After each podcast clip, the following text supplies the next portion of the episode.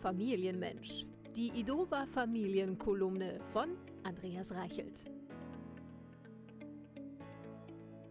Die Sommerferien sind wie immer von tiefgehendem Zerfall geprägt. Im Zimmer der Kinder kann man seit Tagen den Boden nicht mehr sehen. Voluminöse Aufbauten ganzer Plastikzoos zieren die dazwischen mutwillig abgeladenen Wäscheberge. Letztere verbreiten ganz nebenbei den zum Zoo passenden Geruch im Zimmer.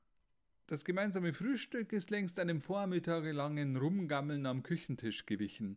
Jeder Versuch einer Unternehmung wird zunächst mit vorsichtiger Begeisterung beantwortet. Es könnte sich ja schließlich um eine versteckte Aufforderung zum Aufräumen handeln. Nach wenigen Minuten geht sie aber ohnehin in der allgemeinen Ferienverwahrlosung unter. In eurem Alter war ich den ganzen Tag draußen und bin auf Bäume geklettert, wird als Anregung abgelehnt. Zumal der aktuelle Bewegungsumfang des Vaters die Aussage an sich bereits ad absurdum führt.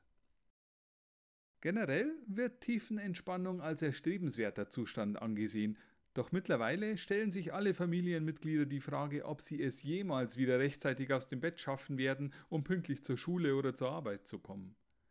Selbst der Familienhund hat die Lethargie übernommen. Die Frage, ob er den Gassi gehen wolle, entlockt ihm nicht einmal mehr ein Schwanzwedeln. Er dreht sich auf den Rücken, grunzt und schläft anschließend weiter. Der Initiative der Mutter ist es letztlich zuzurechnen, dass man doch einmal das Haus verlässt. Ein Abendessen auf der Terrasse, jedermanns Leibspeise als Lockvogelangebot im Gepäck. Es dauert ein paar Minuten, bis alle bei der hellen Sonnenstrahlung sehen können. Was ist das für ein Geruch? fragen die Kinder. Frische Luft hat etwas Eigentümliches. Dass es aber just zu regnen beginnt, als die Kinder am Tisch Platz genommen haben, war nicht vorhersehbar.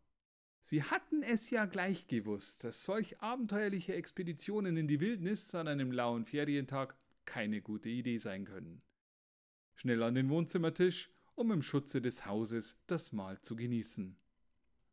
Die Eltern sitzen nun allein am Terrassentisch. Es waren nur ein paar Tropfen, die vom Himmel fielen. Sie beschließen, morgen einen neuen Motivationsschub zu starten, aber nicht vor elf, wer weiß, ob es vorher nicht noch dunkel ist.